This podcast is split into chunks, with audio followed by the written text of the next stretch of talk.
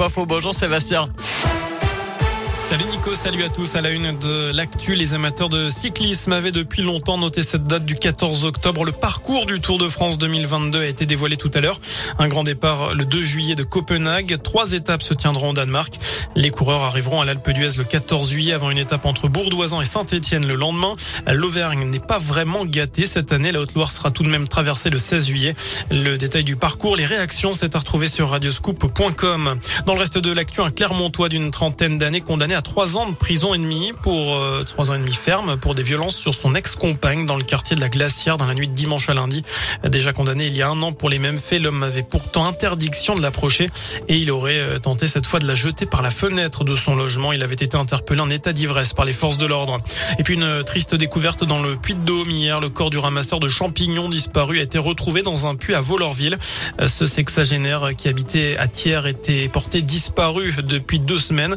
Une autopsie devrait être réalisé pour déterminer les causes de la mort. Un appel à témoins et d'importants moyens avait été mobilisé pour tenter de le retrouver.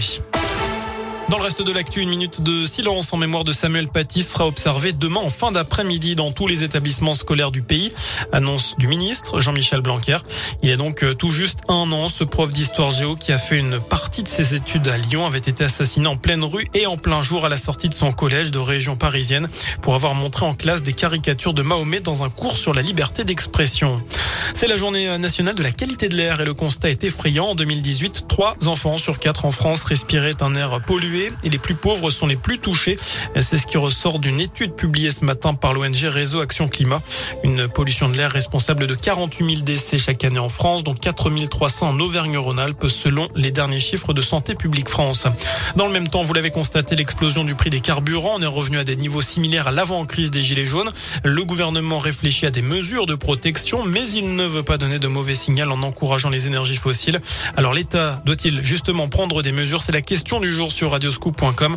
Vous avez jusqu'à 19h pour répondre sur notre site internet. À retenir aussi ce plan à 250 millions d'euros pour encourager la pratique sportive en vue des Jeux Olympiques de Paris 2024. Annonce d'Emmanuel Macron ce jeudi la construction de 5000 équipements partout en France. Des milliers de city-stades, dojos, terrains de basket ou terrains de tennis paddle vont être érigés d'ici trois ans. Et puis le chef de l'État va chausser les crampons ce soir. Ce sera au cours d'un match de foot caritatif. Il débutera la rencontre au milieu terrain face à des soignants de l'hôpital de Poissy en région parisienne.